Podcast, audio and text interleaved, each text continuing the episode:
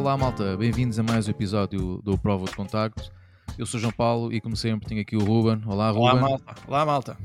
E temos aqui também mais um excelente convidado, como nós dizemos sempre que, que são, mas é. E vocês vão ver pela conversa, por isso É fiquem verdade. desse lado. E pronto, é tradição, Ruben, já sabes. Não preciso dizer mais nada, Ruben. já Claro sabes que que a casa gasta. Então, Força esta aí. semana temos o José Sarmento Matos, é um fotógrafo documental português e está atualmente sediado entre Londres e Lisboa. Eh, Ele foca o seu trabalho em projetos de médio e longo prazo e tem publicado o seu trabalho em meios de comunicação como o New York Times, com quem colabora com frequência, o New Yorker, Newsweek, Washington Post, entre outros. Sarmento Matos colabora também frequentemente com a Bloomberg, Le Monde, Le- eh, LA Times, Liberation, HBO, History, imensos. Eu acho que vocês vão adorar ouvir eh, todas estas histórias. Em 2020 tornou-se National Geographic Explorer depois de receber uma bolsa de emergência para trabalhar numa colaboração com a comunidade de Jamaica, no Seixal, sobre desigualdade habitacional em tempos de pandemia. Dessa colaboração resultou um filme exibido no DOC Lisboa 2021 e uma exposição no MAT no mesmo ano.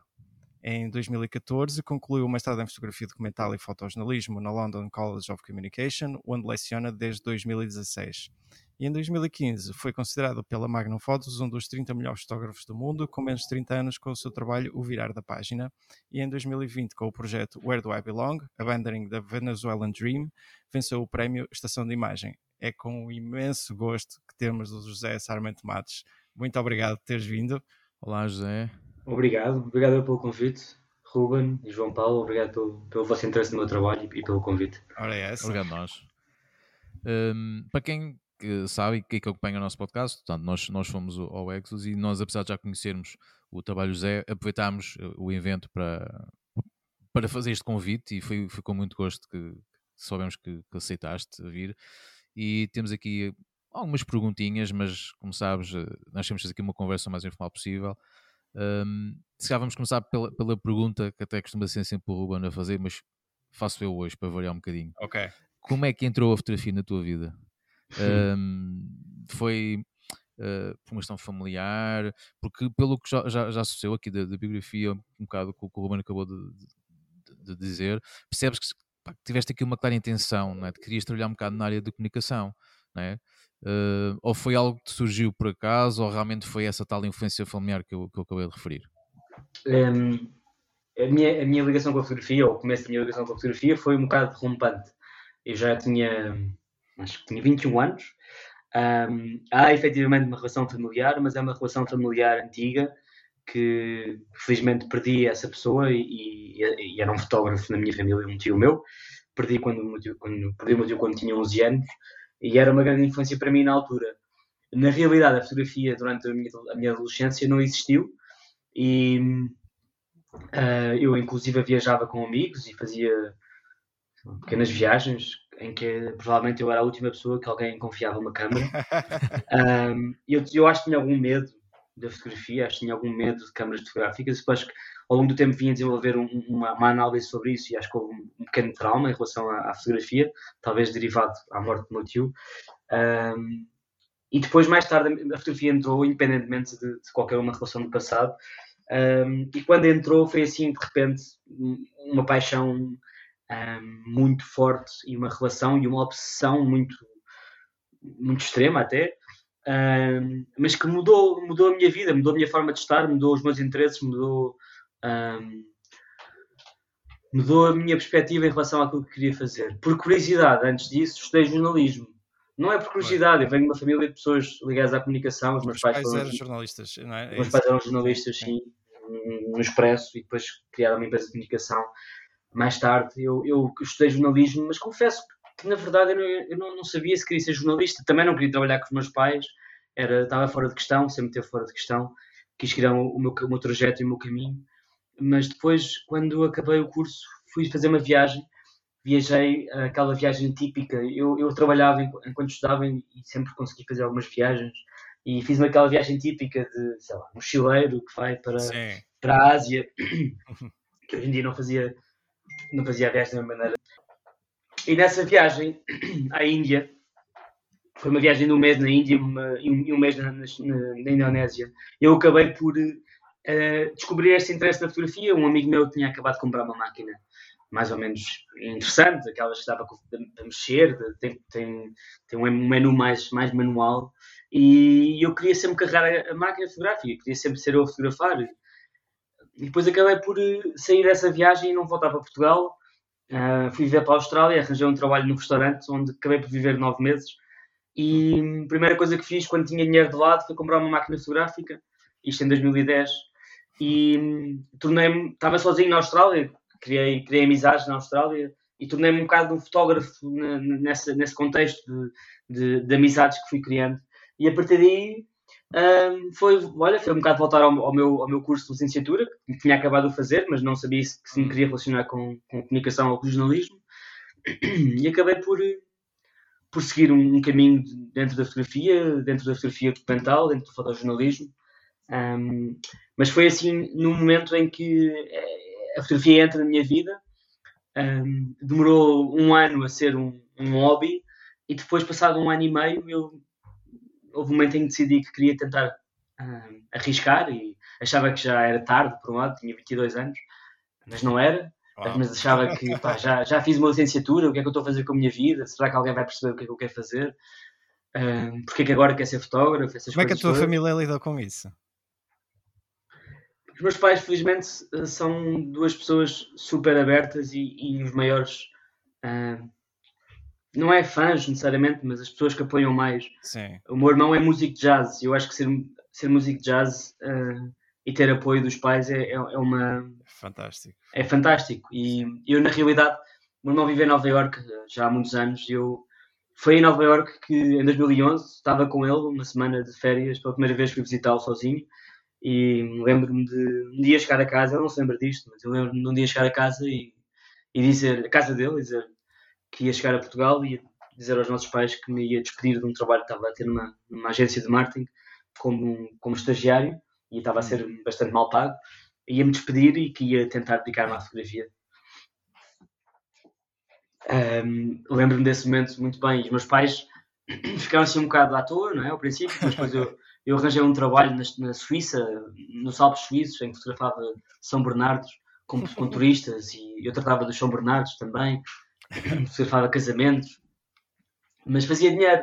Então foi uma forma também de provar aos meus pais que, pronto, que conseguia e que, e que estava ali uma maneira de fazer dinheiro, consegui juntar algum dinheiro também para depois uh, mudar-me para Londres. No entretanto, houve um, um estágio no público, em Lisboa, no Jornal Público, foi assim a minha escola a minha grande escola na fotografia.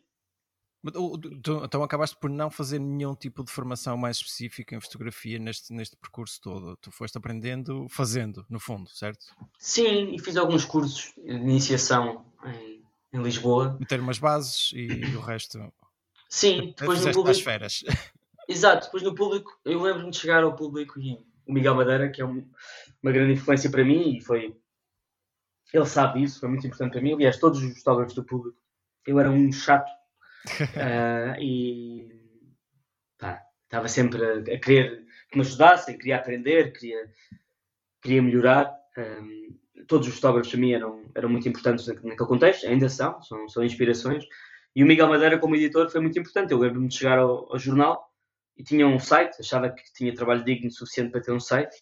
Um, depois de ter estado a trabalhar na Suíça um ano, em 2013, em abril, fui lá, consegui uma, um encontro, com uma reunião com o Miguel, mas não vinha de curso nenhum de fotografia. E ele aceitou ver, aceitou ver o meu trabalho. Tinha alguns protestos uh, fotografados no, no, em outubro e novembro de 2012 em Lisboa, porque tive uhum. uma pausa no trabalho da Suíça. E tinha algumas séries fotografadas em.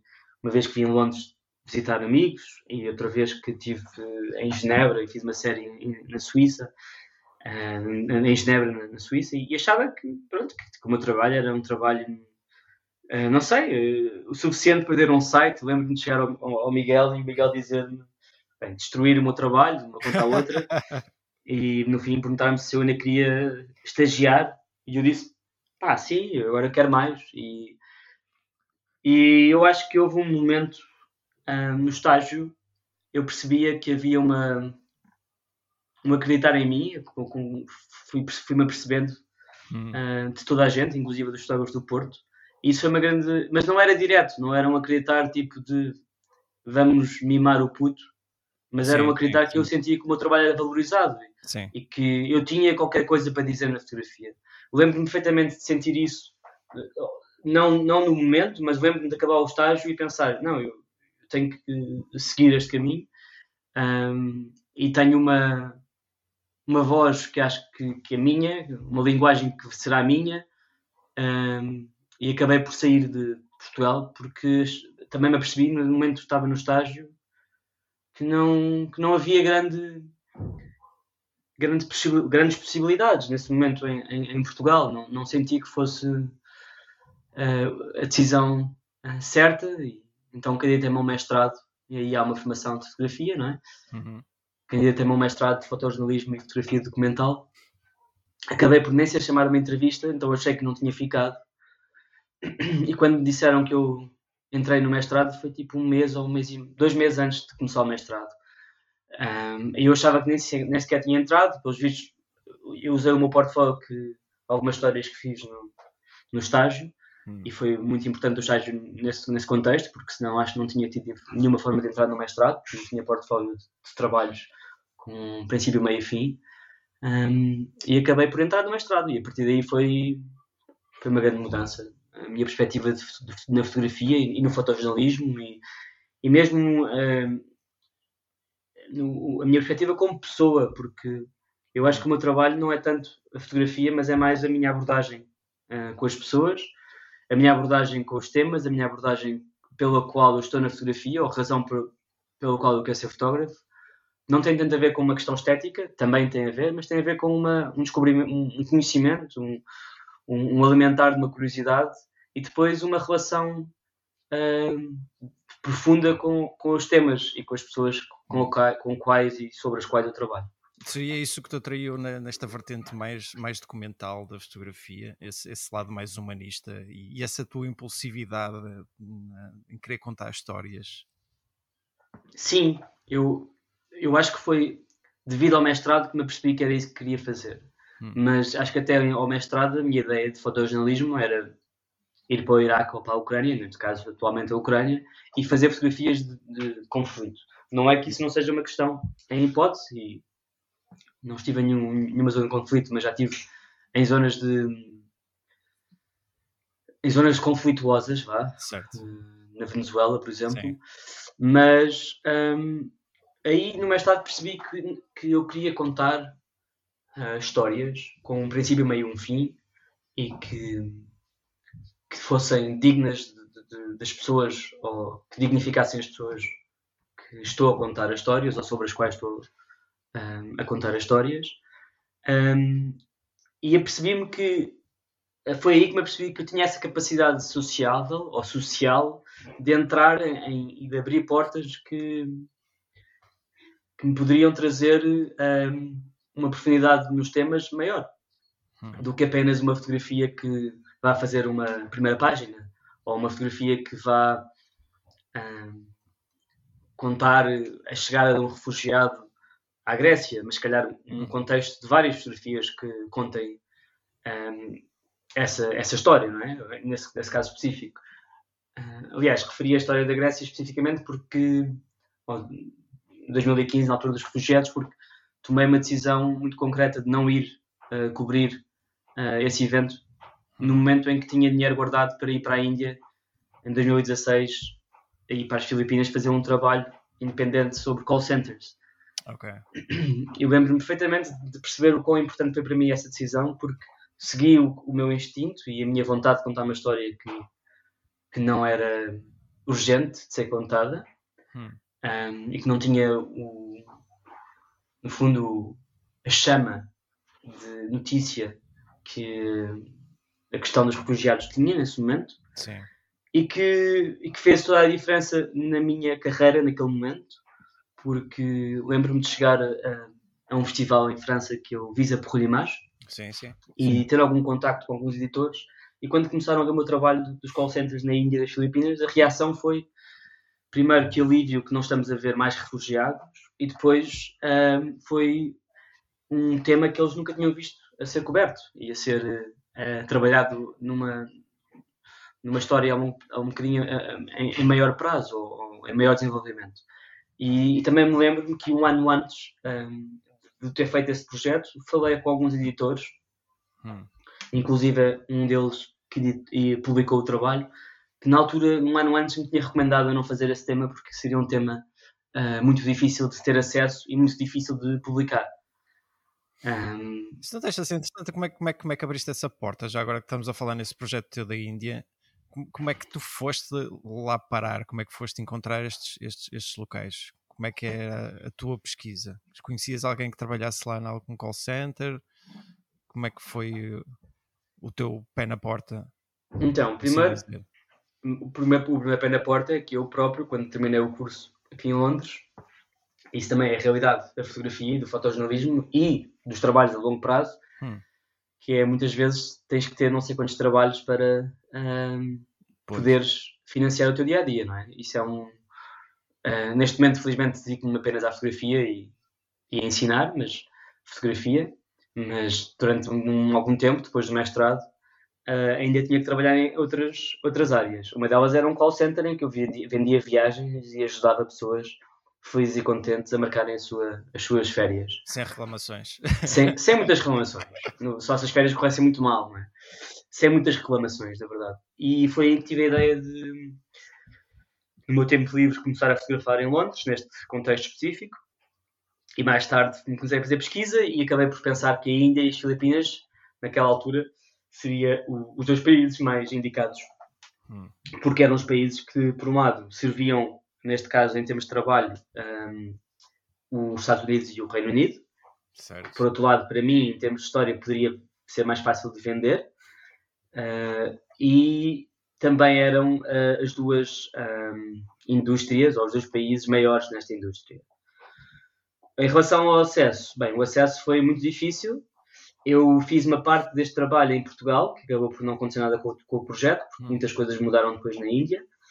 E em Portugal tive algum acesso a algumas, algumas empresas, que depois de alguma forma foram passando contactos na Índia, mas confesso, confesso que cheguei à Índia, cheguei a Mumbai e tinha três reuniões confirmadas e acessos praticamente confirmados. E assim que cheguei lá, eles uh, ignoraram-me ou, ou disseram que, que não era possível. Então eu fiquei de mãos a abanar. Uh, acabei por ter uma duas semanas de intenso uh, tentativa de acesso. Não foi possível. Uh, tirei um, um, fim de semana e saí de Mumbai e esqueci do, esqueci do trabalho. Fui para Goa e, e tentei não estressar. E assim que voltei a, a Mumbai, comecei a ter acesso a call centers locais, que depois me passaram acesso aos call centers internacionais.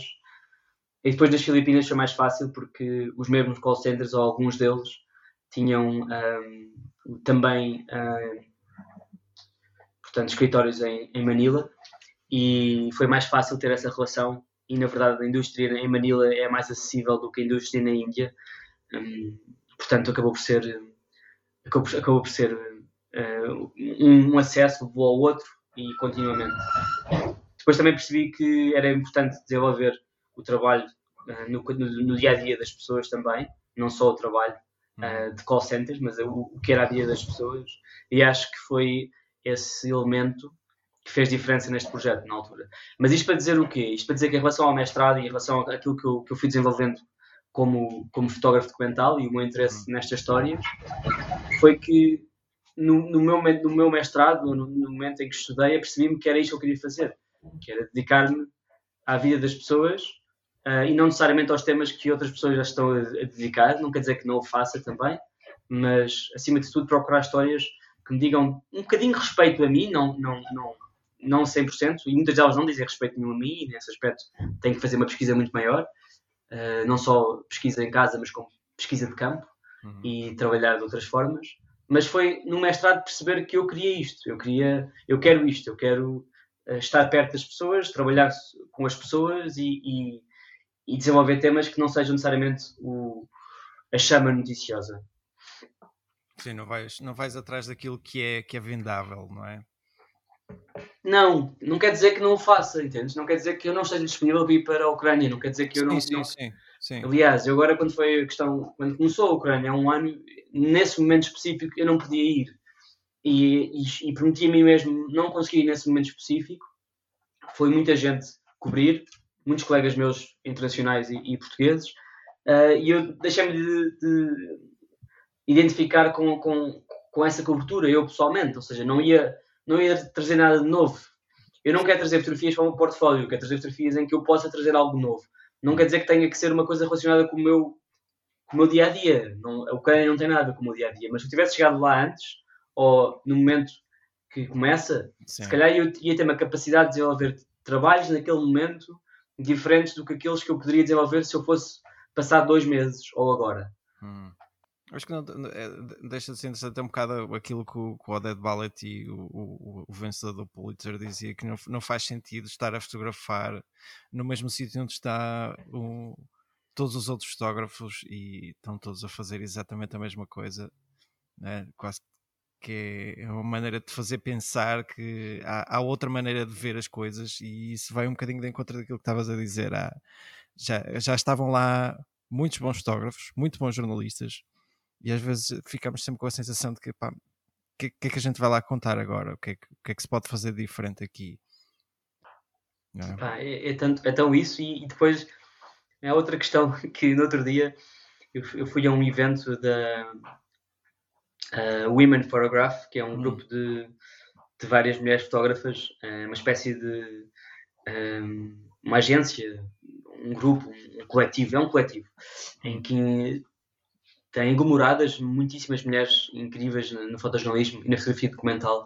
E, e houve um painel, um painel no, lançamento do livro delas, com algumas fotógrafas que fazem parte do livro neste painel, e alguém dizia que, acho que foi na Indonésia, num contexto em que estava o James Nastway a cobrir um evento noticioso e de repente os fotógrafos, em vez de se preocuparem com o que estava a passar ou com aquilo que tinham que cobrir, iam atrás do James Nastway um, e iam fazer o que o James Nastway estava a fazer. E eu, sinceramente, se visse o James Nashway, pá, prazer, James Nashway, mas eu não quero fazer o que estás a fazer, não é? Claro. E, e, e não, e, e, em qualquer questão, mesmo num protesto, eu prefiro, muitas vezes tens que fazer a foto básica, que é aquela necessária para pôr, se estiver a trabalhar para uma agência ou se estiver a trabalhar para um, para um jornal, mas, por exemplo, eu trabalho com a Bloomberg, eu sei que às vezes com a Bloomberg preciso fazer a fotografia mais óbvia, mas também sei que eles não querem que eu faça uma fotografia que a Getty fez, que a France Press fez, que eles não querem isso. Um, claro que se trabalhas para um jornal, em princípio tens uma liberdade maior e aí muito menos vais ter que estar naquela fotografia que estão todos, não é? Sim. Um, e vais procurar outra coisa.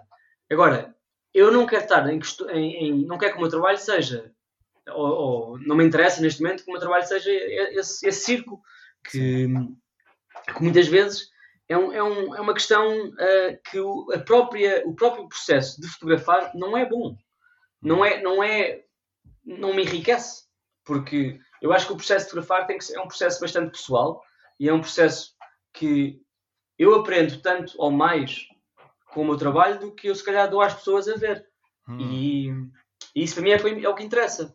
Uh, depois, em conclusão e na relação uh, na, na, minha profundidade nos temas e como, como os abordo, tentar trazer frutos que possam não só mudar algumas mentalidades ou que possam informar sobre questões que são muito importantes serem informadas, mas um, dar uh, a conhecer uma realidade, por um lado desconhecida, mas por outro lado também dar uh, a hipótese das pessoas criaram, criarem interpretações sobre as minhas imagens.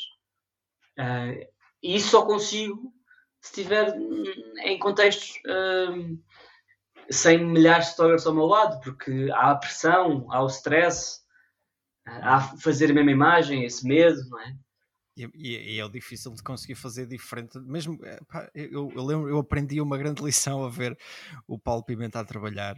Eu adoro o Paulo, um grande abraço para o Paulo. E, e eu adoro ver o Paulo a trabalhar porque é, tu, tu consegues vê-lo uh, a fazer exatamente isso que estavas a dizer. É, é, é, é, as imagens para o jornal, ok, estão feitas, está tá no, tá no core, está tá no grupo dos outros fotógrafos e tal, mas quando dás por ela, ele já está no lado oposto, a procurar outro ângulo, outra maneira de ver, outra forma de estar, a conhecer outras pessoas. E, e isso é um bocadinho o, o, o, nosso papel, é não, não deixar levar pela, pela maralha, se é que podemos dizer assim. né? não ir com a corrente. Sim, e mesmo é, é, é, em qualquer questão, é muito difícil uh, para um fotógrafo que esteja a começar uh, não querer fazer o que o outro fotógrafo uh, com Sim. mais experiência está a fazer. Sim. Mas muitas vezes um, é essa a diferença que vai ser que, que vai que vai essa, essa, esse, esse olhar diferente que pode fazer diferença, é isso que eu quero dizer. É um fator distintivo do, de, de entre, entre, fotógrafos. É, exato. Olha, vou dar outro exemplo. Eu garanto-vos, porque ouvi uma conversa de uma pessoa falar sobre isto, que a fotografia do, do Messi a receber, a levantar a taça no, no Mundial, houve tantas fotografias dessa, de, desse momento iguais, que nenhuma dessas fotografias, por causa dessa repetição, irá ganhar no desporto uh, um prémio muito importante no fotojornalismo. Exato. Não vai. Porquê? Porque depois como é que decides qual é que é a melhor? São todas iguais.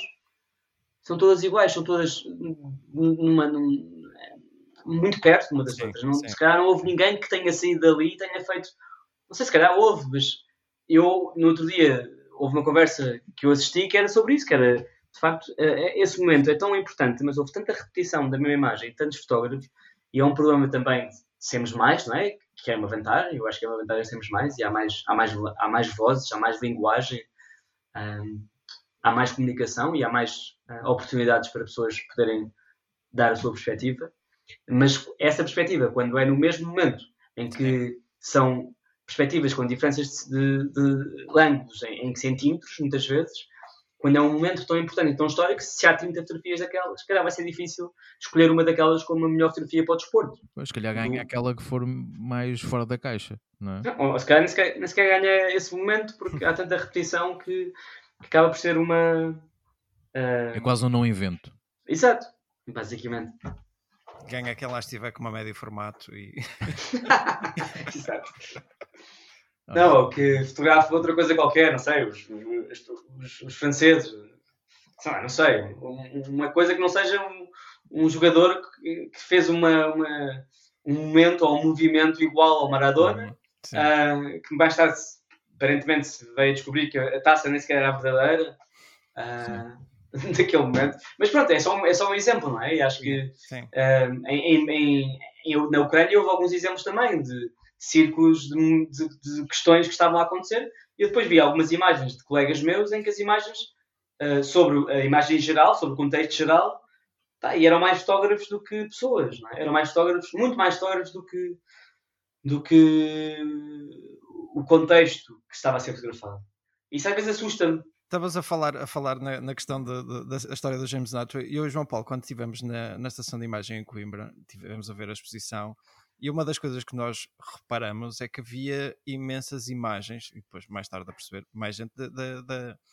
Não sei se estás recordado, João Paulo, da foto da ponte, ponte. Sim, quebrada. Ponte. Sim, sim, as pessoas a atravessar a ponte. Nós vimos imensas pessoas que estiveram a fotografar naquela ponte. É, naquela altura, aquela ponte. ponte era um hotspot Toda a gente é? fotografou aquilo. Isso era em Bucha, não era? Não, uh, era em. Kharkiv? Seria? Kharkiv. Não era, não era na, achava que era fora de. Achava que era fora de Kiev.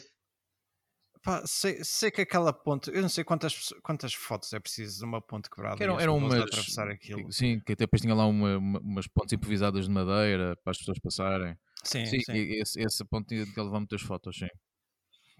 Imagina, isto é uma, uma, um conselho que eu, que eu dou aos, aos fotógrafos que estão a começar. Uh, ir para um sítio que. Isto é um conselho e uma crítica também. Ir para um sítio em que. uma zona de conflito, a pensar que vamos ganhar prémios porque vamos para uma zona que é muito importante ser fotografada, uhum. onde já estão, uh, no mínimo, 100 fotógrafos a, a, a utilizarem recursos que são importantes para outras pessoas, como fixers, como transportes, como um, vários tipos de recursos que são importantes para muitos jornalistas que, de facto, o trabalho deles está a ser publicado diariamente. Sim. Ir para lá para fazermos portfólio e, provavelmente, ou possivelmente, candidatarmos a um prémio uh, e mesmo que ganhássemos, não compensa, porque para já a possibilidade de ganhares, tendo em conta que há muitos fotógrafos bastante melhores que nós lá, é muito pequena. E depois, é, essa, é, essa fotografia ou esse momento é, é, é, na minha opinião, um momento de bastante uh, egocêntrico, porque o tempo que estás a gastar ali não, não vai fazer grande diferença, porque já há tanta repetição daquilo. É só, é só uma questão pessoal, é só uma alimentação do ego, ego e, e, de um objetivo de chegar em, em, a um prémio ou ganhar alguma coisa. Muitas vezes é isso. E, e faz-me um bocado de pena, porque é assim: esse tempo e esse dinheiro pode ser utilizado em histórias uh, mais próximas ou, ou histórias em sítios igualmente remotos, mas que não esteja lá ninguém. Só que, claro, é mais difícil esse acesso, é mais difícil sairmos desse, dessa, dessa caixa de, de, de, que temos que ir para ali. Já não temos uma altura em que o fotojornalismo, ou como fotógrafo, para ser um grande fotojornalista, tem que fazer guerra. Já não existe isso. Exato. Existiu e é um problema de muitos fotojornalistas, ou foi um problema de muitos fotojornalistas, que não o fizeram e que se calhar a sua carreira acabou por ficar uh, mais ou menos pendurada nos anos 90 e nos anos 2000, e conheço alguns, uh, que são fotógrafos extraordinários, provavelmente as minhas maiores influências, mas que não, pá, mas que decidiram e foram teimosos e não vou fazer guerra porque não quero fazer guerra porque me interessa mais o meu país e as, questões que, que, estão à volta do meu país. Um, e que se calhar acabaram por ser prejudicados. Depois há outros exemplos que eu tenho a certeza que se quisessem, se pudessem escolher, não o tinham feito e que tornaram-se em fotógrafos documentais muito mais de, autor, de, autor, de trabalho de autoria, autoral. de, autor, autoral, e, e, com um trabalho muito mais uh, profundo do que era aquilo que eles fizeram na, no momento que estiveram em zonas de conflito. Portanto, eu, um conselho meu é movam-se pelo vosso interesse e pela vossa, pela vossa curiosidade e não pelo, pela vontade de vender ou de estar onde os outros estão. Porque isso não vai vender, pelo contrário, só nos vai cansar, só nos vai, provavelmente, um, muitas vezes sermos criticados porque não estamos a fazer, estamos só a, usar, a utilizar recursos uhum. uh, e, e não nos vai beneficiar em nada. E se calhar, escolher, e se calhar escolhendo o, fazer um, um, trabalho que mais nenhum fez, que vai dar visibilidade a uma causa que de outra maneira já não queria ter essa visibilidade. Sim. Mas sim, e muitas vezes. E pode, ser, uma... pode ter um impacto positivo nisso. Sim, e às vezes nem tem que ser uma causa, percebes? Não tem que ser nenhuma coisa, tem, pode ser só uma história simples, pode ser uma história só do, do, do, do nosso vizinho, ou no meu caso específico da Índia, das Filipinas, em que eu tinha 25 anos, acho eu, e decidi não ir para a Grécia, onde a maior parte dos meus colegas e amigos estavam a ir, uh, e custou-me não ir, e, e, também nesse ano, em 2014, uh, foi quando começou a Ucrânia na Maiden Square, também decidi não ir. E, e, ainda bem que não fui, porque nesse ano desenvolvi projetos relacionados com o meu mestrado muito mais pessoais, ou muito mais próximo das pessoas, em, em, em temas diferentes do, do, do, que estavam a ser cobertos em termos noticiosos. E eu tenho a certeza que isso, para mim, pessoalmente, como fotógrafo, me fez crescer muito mais do que estar a ir a outros sítios a ver o que é que os outros fazem. Um, que basicamente é isso que acontece muitas vezes. E atenção, isto não é uma crítica a, a pessoas cobrirem esses eventos. Eu acho que é fundamental esses eventos serem cobertos. Muito mesmo. É, uma, é, é só uma análise àquilo que, quando estamos a, a, a começar ou queremos fazer a diferença, mesmo eu hoje em dia quero continuar a fazer a diferença, infelizmente já comecei há 10 anos, mas continuo a não ter interesse uh, imediato ou de me mandar de cabeça para sítios só porque sim. Porquê? Porque eu sei que a paciência traz outros, outros frutos.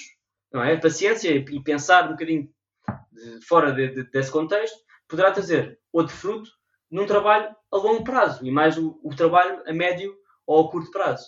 Um, e, eu, e, para mim esse exemplo na altura foi fundamental porque foi a primeira vez que publiquei hum, com os call centers, foi a primeira vez que publiquei no New York Times. O trabalho foi publicado na Newsweek, em papel também, na revista. O trabalho saiu na Wired acabou por sair num jornal alemão. Quer dizer, eu eh, gastei dinheiro de um trabalho que tinha feito comercial em Londres, poupei esse dinheiro para ir para a Índia, gastei o meu dinheiro aí, não fiz lucro com o trabalho, mas paguei todas as despesas. Isso é uhum. sustentável? Não. Mas se eu tivesse ido para, cobrir a questão de crise dos refugiados na Grécia e na Hungria um, e na Macedónia, eh, se calhar os meus custos iam ser maiores e eu não ia ter um, despesas uh, pagas, não ia, não ia cobrir os meus custos, não é?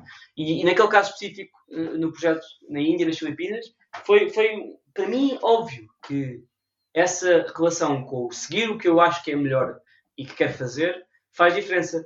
E faz diferença para mim, não é para os outros, faz diferença para Sim. mim eh, em termos pessoais. Até porque tinhas conhecimento de causa, tu sabias o que era, o que era trabalhar num, num call center, tinhas o, uma ideia do que era, o que era estar por trás, não é?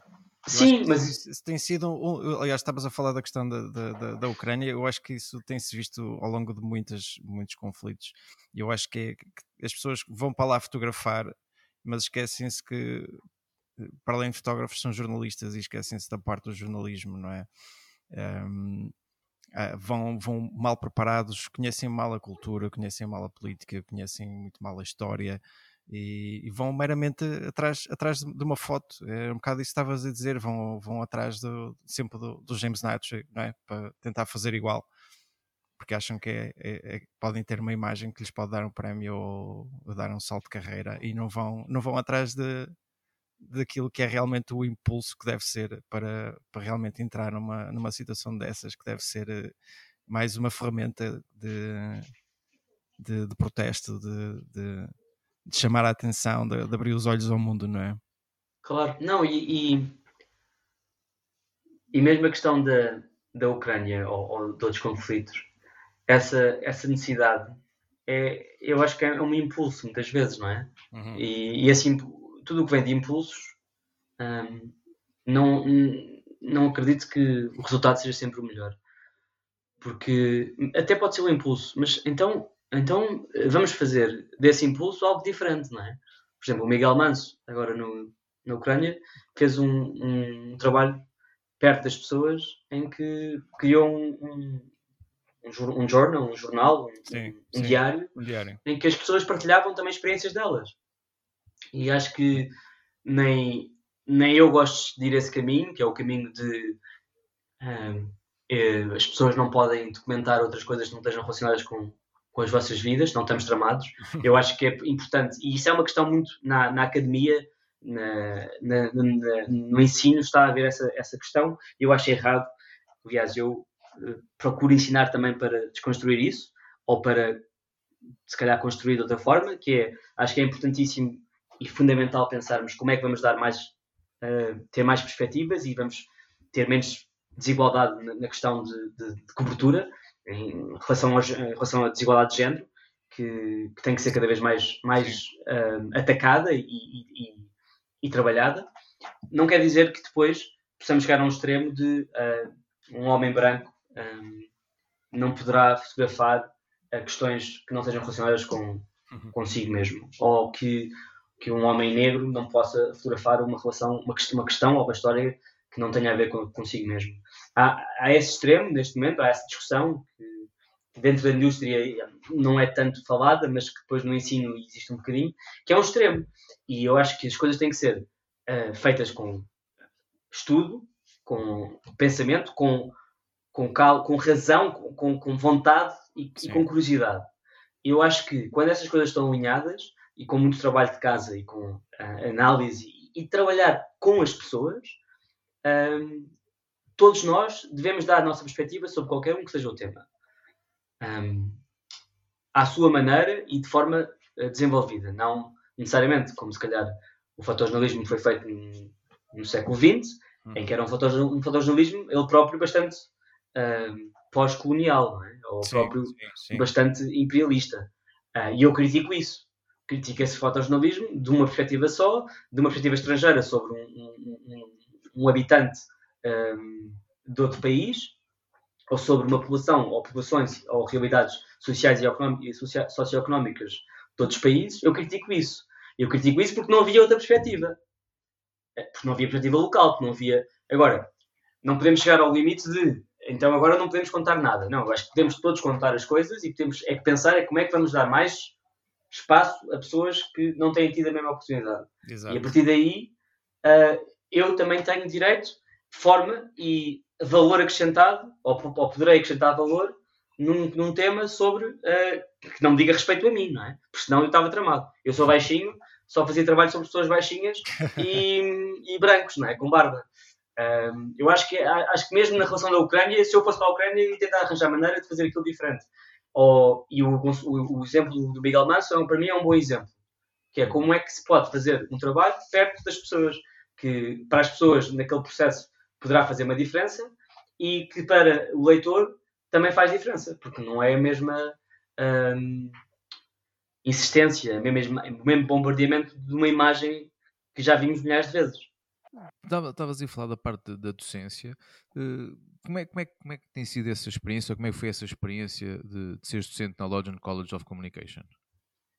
Hum, eu agora, neste momento, atualmente, não tenho dado aulas. Desde que tive uma experiência em Portugal e com a pandemia, uh, dou aulas, mas não tenho dado aulas com a London College of okay. Communication. Hum. Mas foi uma experiência que eu não, não, não desejei, que eu não procurei, porque eu não sabia podia ter essa capacidade.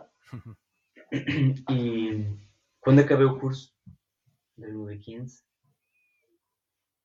as coisas começaram a correr bem.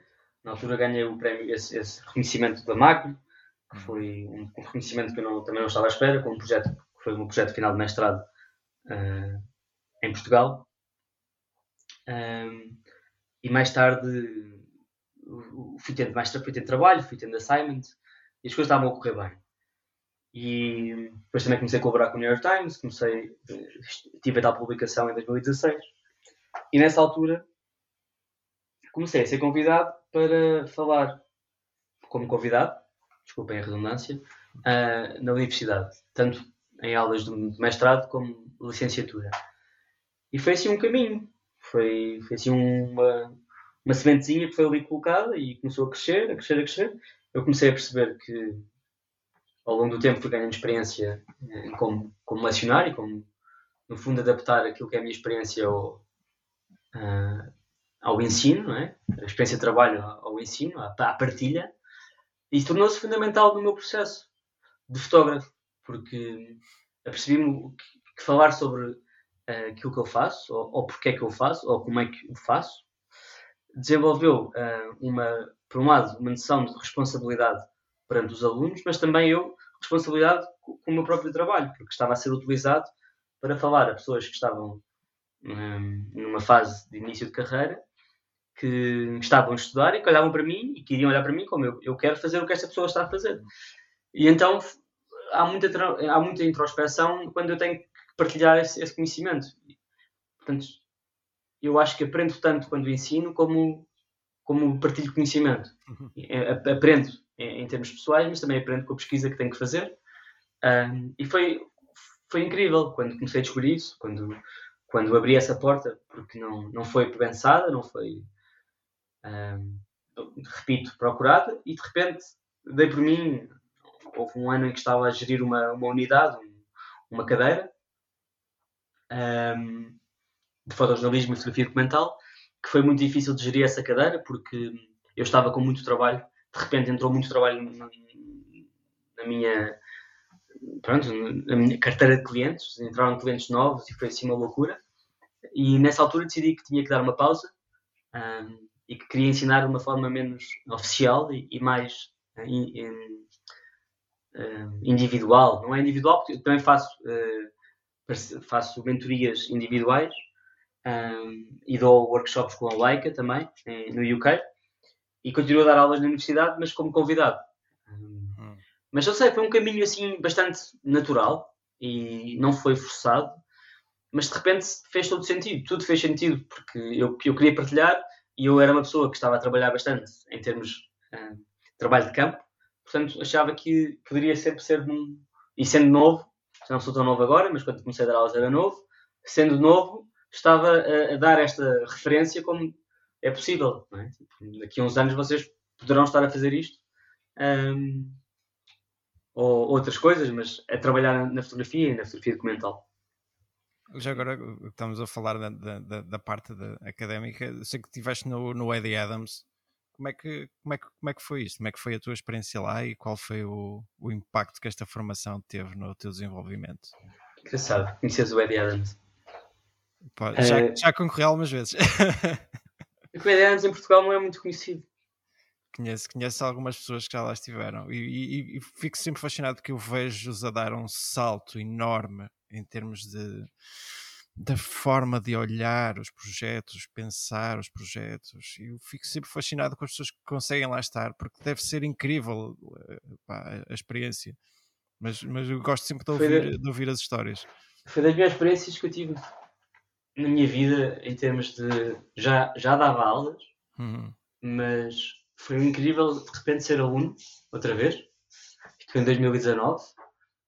Um, foi assim um, um wake-up call que temos tanto para aprender e acho que temos sempre, não é? Acho que mesmo como professor estou sempre a aprender diariamente com, com os alunos, mas há um, um, episódio muito, muito particular em relação ao Eddie Adams 2019, quando eu entrei, que é, eu em 2017 entrei no Portfolio Review do New York Times e fui a Nova York e estive com o James Astrin no New York Times e o James Astrin foi um, um grande impulsionador do trabalho dos call centers foi ele mesmo que me disse que o trabalho não, que eu não poderia fazer o tema e que não, não ia conseguir publicar.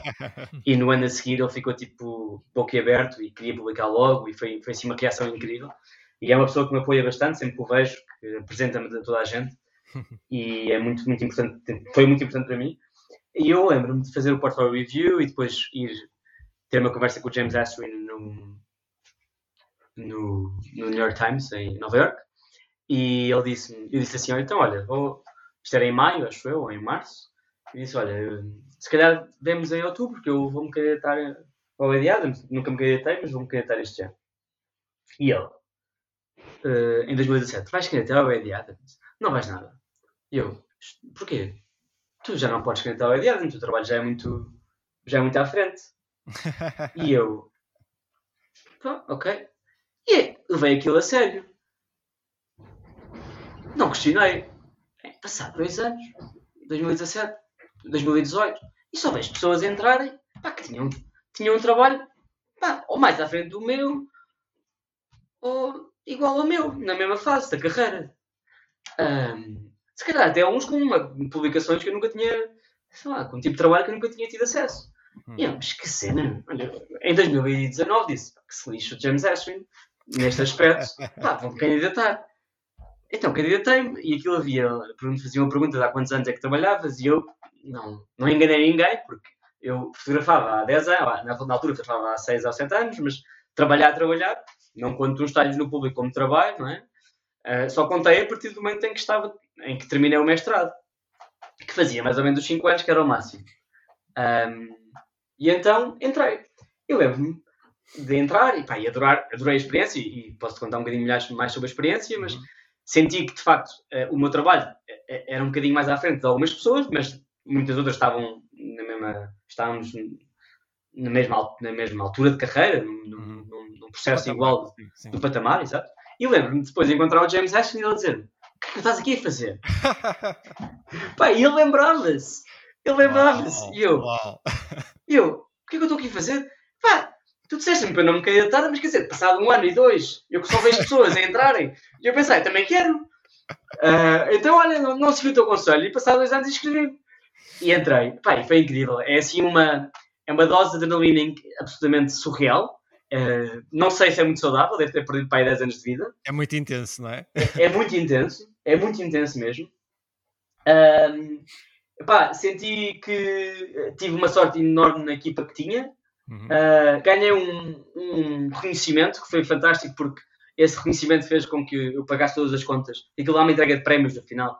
Uh, então recebi um, um, um, reconhecimento no final que me ajudou porque paguei basicamente todas as minhas despesas. De, o, o, workshop não se paga, mas tens que pagar a tua estadia sim, sim, e tens que pagar o teu voo, mas na verdade é-te oferecido uh, quatro dias de intensa colaboração e aprendizagem pá, com fotógrafos sei lá, para mim foi uh, um luxo mostrar o meu trabalho ao Eugene Richards, que é tipo o meu, pá, uma das maiores inspirações para mim.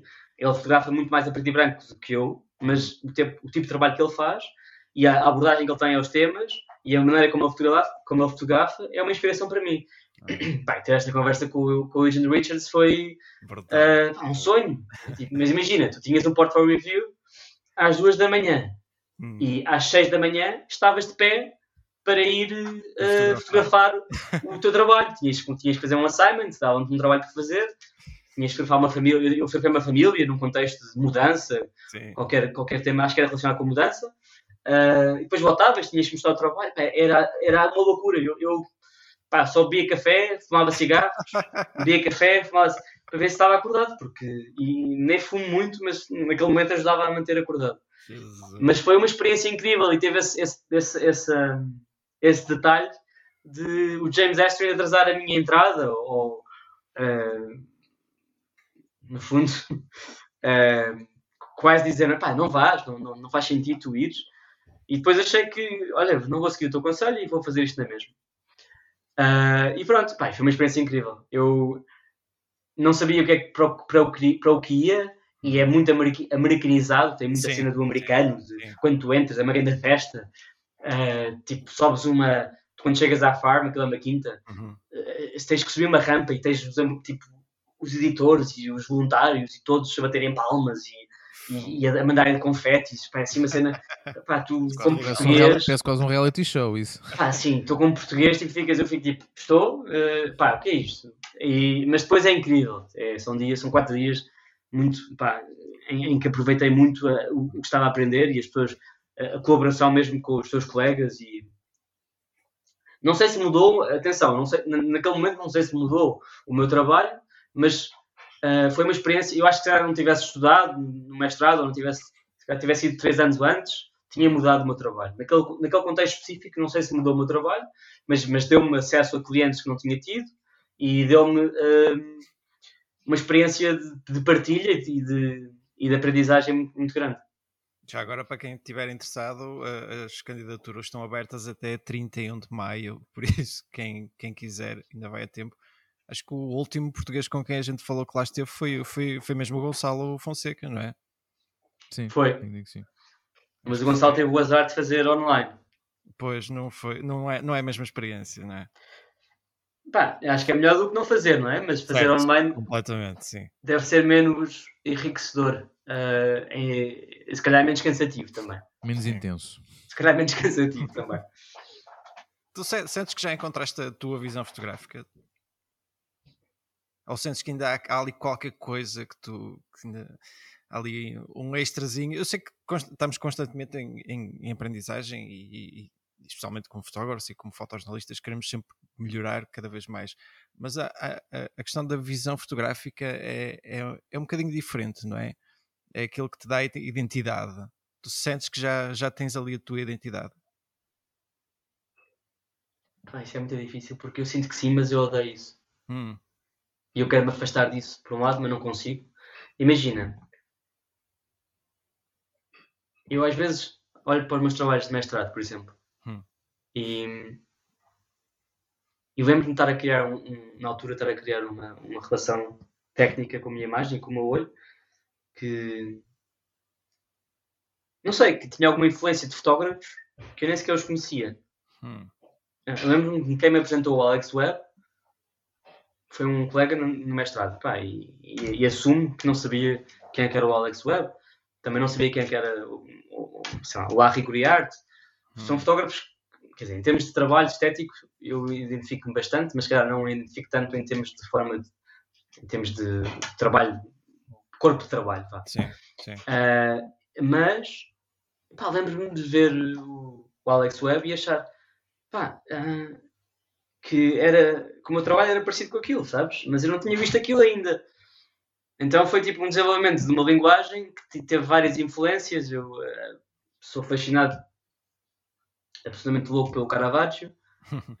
um, e sempre isso, isso, desde que comecei a fotografar, que me, que me interessou.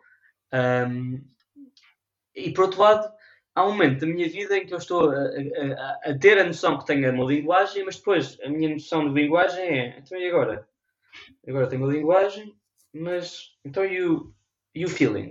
E, tipo, e, e não, e, e estar nas tintas para a minha linguagem. Hum. E só fotografar não é? Porque há um momento que as duas coisas têm que se juntar. E eu, felizmente, já as juntei, mas agora já estou aborrecido disso. Que é, eu fiz um trabalho específico, na altura, quando acabei o mestrado, ou no, no intervalo do mestrado, que foi, foi, publicado um livro que é o Sea Change, que é um, um, um fotógrafo inglês, que é o Jocelyn Bainhog, me convidou para fotografar. Portugal, a juventude portuguesa, na altura, num projeto de 13 países, 13 fotógrafos, pá, eu era tipo um Benjamin, eu, eram fotógrafos da Magnum, fotógrafos da NUR, fotógrafos da Seven, uh, desculpa, enganei-me, da Mag não via, mas era fotógrafo da Seven, da NUR, uh, o Jocelyn Payne-Hawk, que é um fotógrafo uh, inglês da NUR, uh, desculpa, da Seven, e eu lembro-me nesse momento, a minha relação com o tema e com as, com as pessoas era a minha relação que eu tenho atualmente de proximidade, de, de estar lá, de, de, de, aprofundar, mas que estava a desenvolver ao mesmo tempo uma questão técnica. E depois desenvolvi a questão técnica. E parece-me, quando desenvolvi a questão técnica, fui-me afastando do, do, do, do Zé que se aproximava e que fotografava de uma forma intuitiva. E depois, em, em termos de trabalho, o projeto do, dos call centers acho que é um híbrido, e depois o trabalho de, na Madeira e na Venezuela é um trabalho que eu finalmente acho que consegui juntar as duas coisas. Uhum. Que fui desenvolvendo primeiro uma, depois desenvolvi a outra, e depois parece que uma se separou, e depois no trabalho da Venezuela e na Madeira consegui juntar a minha relação com o, o momento de. Um, com a intuição, é? com a, a, fotografia rápida. E com uma questão técnica que está na minha cabeça. Não está sequer na máquina, porque não é a máquina, quer dizer, que, que tem esse olhar, sou eu, e é uma obsessão um bocadinho irritante às vezes, em termos de luz, uh, que, que eu às vezes gostava de me afastar dela. Um, e gostava de, de sair dessa, dessa obsessão, porque a mim não me interessa que as pessoas vejam o meu trabalho em termos de estéticos e digam, ah pá, isto é o José Sarmento Matos. Sim. Okay. É bom, mas o que eu queria era que as pessoas vissem, não, isto é Sarmento Matos porque é a forma como ele está e como a fotografia dele se vê na forma como ele está. Eu acho que isso também acontece, mas eu queria que isso acontecesse mais do que a questão da imagem. Okay. Um, eu faço muita fotografia de rua porque às vezes estou aborrecido e faço a fotografia de rua.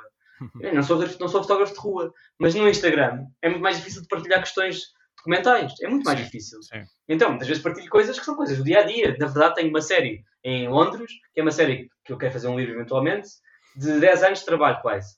E é uma série que deixa, vai para lá da, da fotografia de rua. É uma, uma, série que tem coerência, que tem, que tem tempo, e esse tempo faz com que as coisas mudem, que é sobre a zona onde eu vivi e não vivo em Londres. Um, agora, em termos de fotografia, fotografia, eu não sou fotógrafo de rua. Também faço fotografia de rua, mas o meu trabalho é um trabalho documental.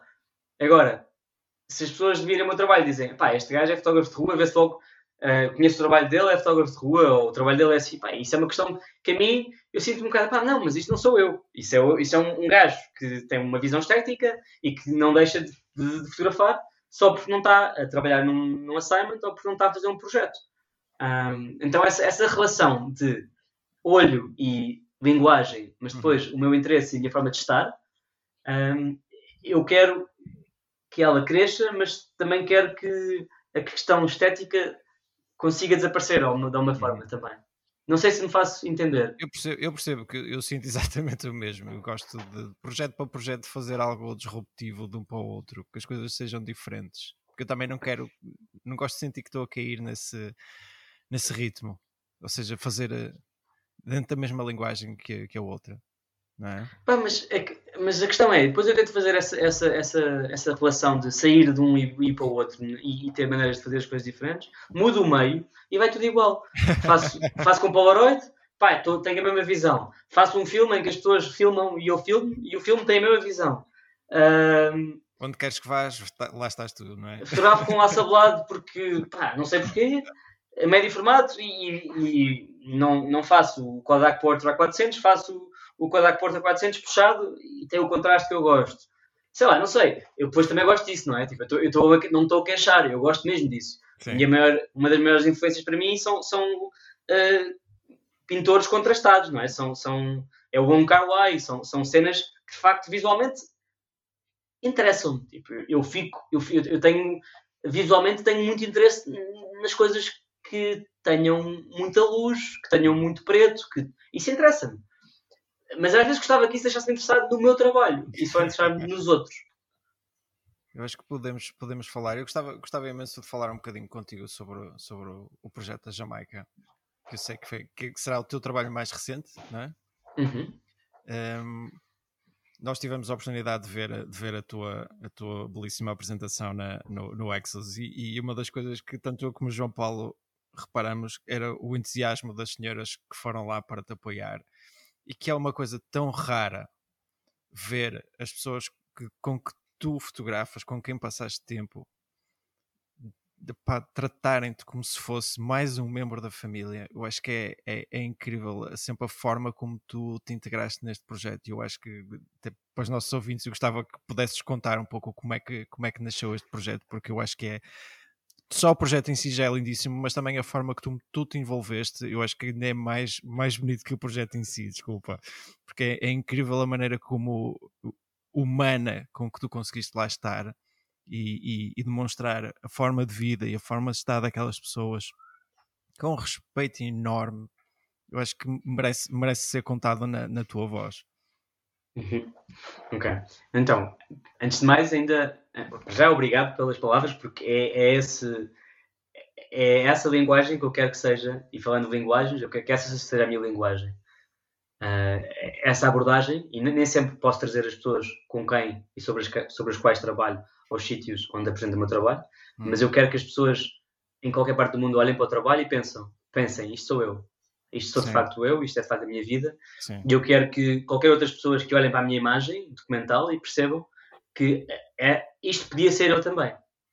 E isto só acontece com é, essa proximidade. Eu, eu quero sair de uma imagem exótica, eu quero sair de uma imagem clichê, eu quero sair uhum.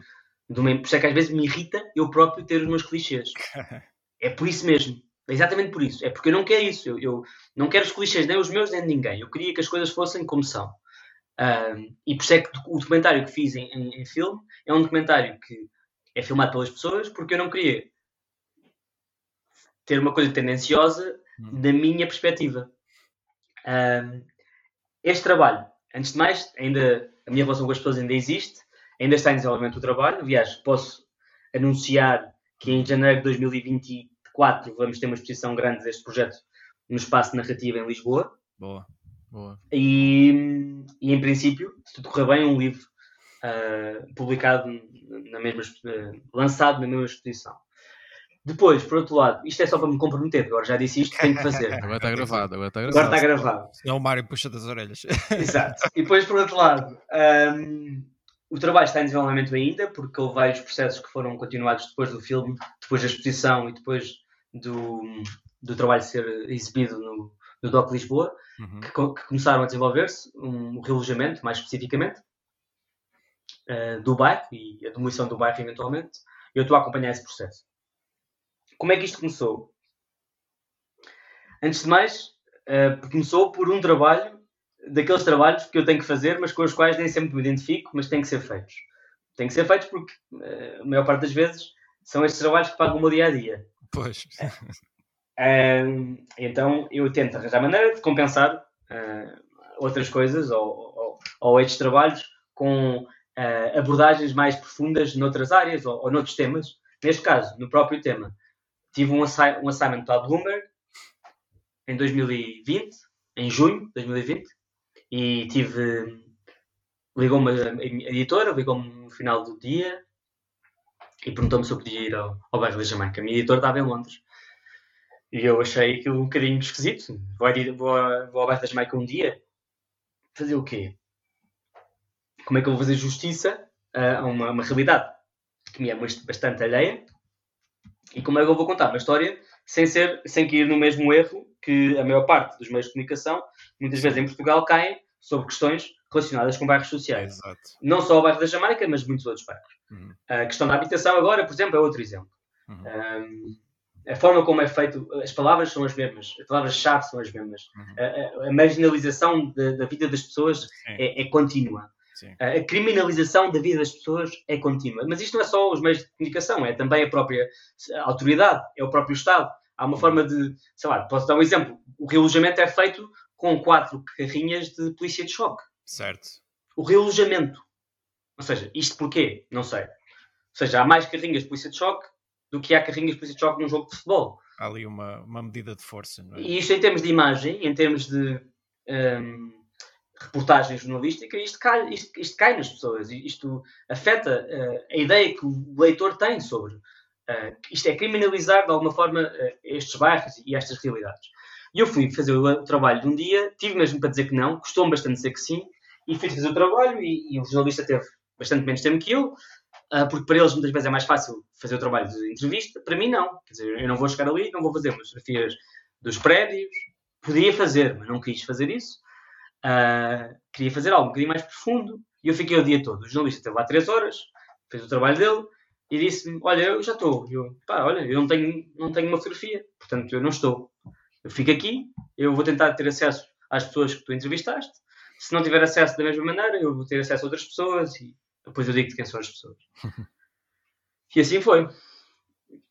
Um, fiz o meu trabalho, estive lá um dia. O trabalho acabou por sair num, uh, na Business Week, que é uma revista da Bloomberg. Uh, o facto de ter ficado ali inteiro compensou. Tive acesso a várias famílias que me abriram as portas e eu, sinceramente, fiquei muito contente no trabalho produzido naquele dia. Fiquei mesmo muito contente. Uh, achei que, dentro da possibilidade e do tempo que tinha, usei a minha carta de consigo abrir portas. Não sei como, mas consigo. Uh, e não tem que ser um, uma característica que todos uh, que ter, mas eu tenho e, e dá jeito. Uh, e consigo que as pessoas confiem em mim.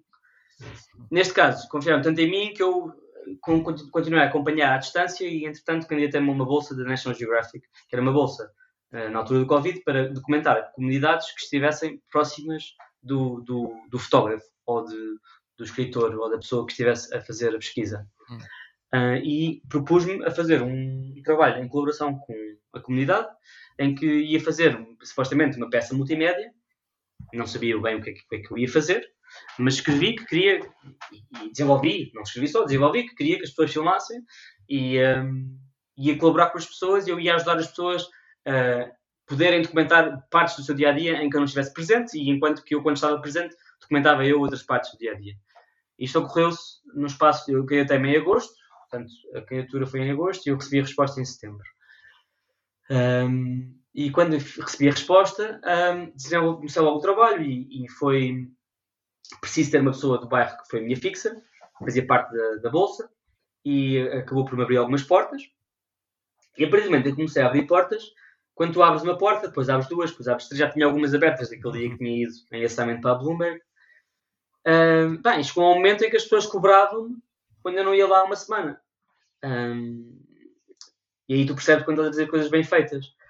E a outra, este trabalho é o trabalho que me deu mais gozo e que me dá mais e que me dá mais um, imagina pá, não há nenhum reconhecimento que eu possa ter mesmo uh, no futuro nem o Pulitzer, e digo isto mesmo de boca cheia, que me faça sentir o que eu senti no mate num dos eventos que tivemos em que as pessoas eram protagonistas, as pessoas do bairro eram protagonistas uh, nas discussões, pá, e que basicamente me puseram a chorar em, em pleno palco. Uh, e há, não há nenhum momento, pá, eu tenho a certeza, porque aquilo que eu senti naquele momento eu acho que não vou sentir mais. E que foi basicamente um debate em que estávamos a debater a questão de trabalhos externos a bairros, uhum. em que era suposto eu ser criticado, em, em que havia uma moderadora que era uh, uma antropóloga, que tem trabalhado com o bairro há muito tempo, que é a Ana Rita Alves, que faz parte de um grupo uh, de académicos e, e, investigadores que é o Chão. Okay. E a Rita era suposto ser a moderadora. Basicamente, as pessoas do bairro faziam parte do, do debate não deixaram haver nenhum tipo de debate e, e só uh, elogiaram a minha presença, a minha forma de estar, a minha forma de entrar, a minha forma de respeitar, a minha forma de dignificar. E eu caí, quebrei-me. Tipo, nessa altura desmanchei-me a chorar porque não. Pá, porque foi, aquilo é, é, a razão principal pela qual eu sou fotógrafo e quero Sim. trabalhar Sim. em temas. Nem sempre posso trazer as pessoas aos sítios, uh, muito mais a um sítio como o MAT, que é um espaço uhum. de elite, Sim. não é? Em que ter as pessoas do bairro como protagonistas é para mim mais importante do que o meu trabalho. Claro que eu uso o meu trabalho naquele aspecto com, concreto e mesmo nas várias projeções que tivemos com o Doc Lisboa, em que tivemos vários concertos com o rapper Kid Robbie, uhum. que recomendo a verem, ouvirem a música dele, que faz parte do filme, fez a música para o filme, que conta partes da vida dele, do dia a dia dele e da, da vida de todo o bairro, que eu nunca podia contar, por mais que estivesse lá durante 30 anos, porque não as conseguiria viver. E nesse aspecto, a perspectiva, que é como se chama a música, é muito importante ser local e, de dentro para fora. Uhum. E eu era só um, um, um, no fundo, um inter uh, comunicador vá, de todas essas eu era tipo o que organizava a teia, não é? Porque todas as semanas eu via os vídeos que as pessoas iam fazendo, eu ia ajudando e dizia: olha, filma assim, não filmes ao alto, faz assim. Pá, essa altura chegava a casa numa sexta-feira e tinha a senhora Alda a falar 30 minutos para a câmara. Punha a câmara, uma câmara da Canon, a Canon uh, emprestou-me seis câmaras, punha a câmara e, e, e tinha uh, umas câmaras pequeninas, muito, muito básicas, e, e desatava a falar para a, para a câmara e eu, ao longo do tempo, não sabia que ia fazer um filme, sabia, achava que ia fazer uma peça de, de documental multimédia.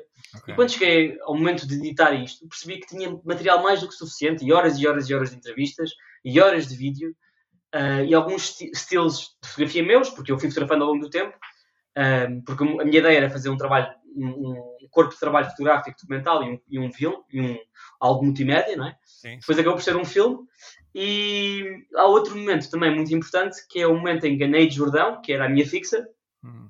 que me apresentou ao Kid Robin, na, no princípio do trabalho, em setembro ainda de 2020, e que me apresentou o Kid Robin, mas que de alguma forma, uh, sem ela fazer isto de uma forma direta ou óbvia, menosprezava um bocadinho os rappers jovens do bairro. Hum. Tipo, eram os putos. Pá, lembro okay. perfeitamente disto. E ela era mais velha, bastante mais velha que eles, e eram os putos. Estão a fazer música, não sei se vale a pena depois falar com eles, não sei se vai, fazer, vai trazer nada. E fui falar com ele, e foi tipo um encaixe logo. Tivemos logo uma ligação muito fixe. Uh, ele percebeu o que é que eu queria fazer, ele nunca tinha visto o meu trabalho, eu nunca ouvi a música dele, mas decidimos que íamos colaborar. Hum. Bem, isto passado seis meses, eu lembro-me de ter a música final no, do meu lado e passar à Neide. Neide foi a primeira pessoa que ouviu a música. A minha fixa, uh, que me ajudou e que foi a pessoa que me uh, apresentou o Kid, o Kid Robin. Ela responde uma mensagem de voz a chorar a berreiro. Uau. Emocionada, a dizer: Este rapaz conta o que nós somos. Sim. E eu pensei, aí foi mesmo, ok, isto está aí no, no caminho certo, tenho que fazer um filme. Hum. Um, e depois mesmo chegar ao, ao Doc Lisboa foi estranhíssimo, porque o Doc Lisboa contactou-me, viu as, o filme na exposição do Mate e perguntaram-me: Olha, tu uh, podes mandar este filme que nós gostávamos de ver? E eu, é, bem, eu por acaso achei que podia candidatar ao Doc, mas, mas depois achei que não fazia sentido, porque eu não sou realizador uh, e este não é bem um filme que eu achei que pudesse fazer sentido no contexto do Doc. E eles, não, não, pá, faz todo sentido, manda-nos, gostávamos de ver. E depois convidaram-me e perguntaram se eu me candidatar, quiseram ter o filme. E depois foi estranhíssimo, porque eu ia, ia, ia ao palco, falava e dizia-me que o realizador já seriamente matos, e eu dizia que não, mas eu não sou realizador. Uh, pronto, e pá, e, e acho que o trabalho em si Uh, não, pá, ganhou um prémio de sua imagem de vida cotidiana, mas não é nenhum prémio deste, deste projeto, nada, nenhum reconhecimento. Claro. Pá, nem sequer nenhuma publicação vai ter uh, o mesmo efeito que, que, teve ao longo do tempo o desenvolvimento do projeto e as pequenas coisas que foram acontecendo. A exposição no mate, uh, não só a exposição no mate em si, mas aquilo que aconteceu no mate, as pessoas que vieram ao mate, a forma como conseguimos ter as pessoas principais e, e os protagonistas no mate as pessoas do bairro da Jamaica uh, terem as discussões certas. Uh, depois aquilo que aconteceu na, na, no debate que, que eu estava envolvido. Depois o, o DOC Lisboa. Pá, foram umas atrás das outras. E depois o, o Exodus, em que o Exodus fizeram questão de convidar algumas pessoas do, do bairro para uhum. poderem estar presentes. E agradeço ao Exodus por, por, esta, por esta decisão, que, que foi muito importante. Um, e depois também convidaram o Kid Robin para ter mais um concerto uh, na sexta-feira, no dia que tivemos a, a, apresentação do filme. E sei lá, como veem, eu ainda falo deste trabalho com uma emoção muito grande. Nota-se uh, nota que entraste, entraste de coração aberto e, e, e foi tudo devolvido em, em, a dobrar, não é? É bem, pois é uma, é uma causa que é uma causa que, no meu contexto de, pá, de muito privilégio, a mim não me afeta nada. Uhum. Mas eu, eu, entrei tanto neste, neste tema com estas pessoas e estava tão interessado desde o início que eu lembro-me de ter entrevistas, uma delas com a National Geographic, e achar que era muito cedo para falar sobre o trabalho. Porque eu estava ainda revoltado. Aquilo revolta uma pessoa. Claro. Porque, porque depois, tipo, tu tens, ouves, pá, porcaria constantemente. E ouves pessoas a terem discussões completamente inúteis e critica, a criticarem outras, outras uh, pessoas com hum. opiniões super fundamentadas como opiniões extremistas, Sim. como o Mamadou Ba, por exemplo, que é um Sim. senhor super, pá, extremamente inteligente, que, pá, que, que, é, que é, é, é, um, de um profundo, um, poço, um, um poço de conhecimento brutal uhum. uhum. e que sabe perfeitamente do que fala, não é? E é uma pessoa que rapidamente se atira pedras. Uh, e eu lembro-me, na altura, de dar uma, uma, uma, entrevista e sentir que, se calhar, na altura, era para dar entrevistas sobre esse trabalho, porque estava não só emocionado, como estava uh, acabado de terminar o trabalho, ou grande parte do trabalho, e estava ainda com um bocado com essa, esse nervosismo vá, quente, à, à, flor da pele. Sim. Exato. Sentiste que a tua forma de olhar mudou, mudou muito? Pá, eu, acho, eu acho que se calhar a resposta é um bocadinho óbvia, mas é, é as, as, pessoas e o, os espaços, a desigualdade que viste mudaram-te mudaram -te muito como pessoa também ao fim, ao fim deste tempo todo. Sentes-te ainda uma pessoa melhor por teres passado por essa experiência? Não, eu sinto-me é que eu sou um egoísta uh, muito grande em que uso o meu trabalho para alimentar a minha curiosidade e viver realidades ou entender realidades ou tentar entender realidades que eu nunca entendi ou nunca as, nunca as vivi, não é? Um, mas eu assumo este egoísmo porque eu de facto isto alimenta-me uma, uma, uma vontade de, de, de, ser melhor e de e de, e de, pá, e de ter discussões difíceis e de um, e de me pôr numa questão, em, em difíceis situações, não é? De, não, não é, não, não é nas, nas situações em que eu me ponho em estar com as pessoas sobre as quais e com, quais, com as quais eu trabalho. Não, isso para mim não é difícil. Uhum. O que é difícil é tu teres que digerir muitas vezes aquilo que, que outras pessoas vivem, não é? Uhum. Uh, e, e, perceber o quão injusto e quão desigual é o mundo, não é? E a sociedade e o Estado. A ideia de Estado, não é?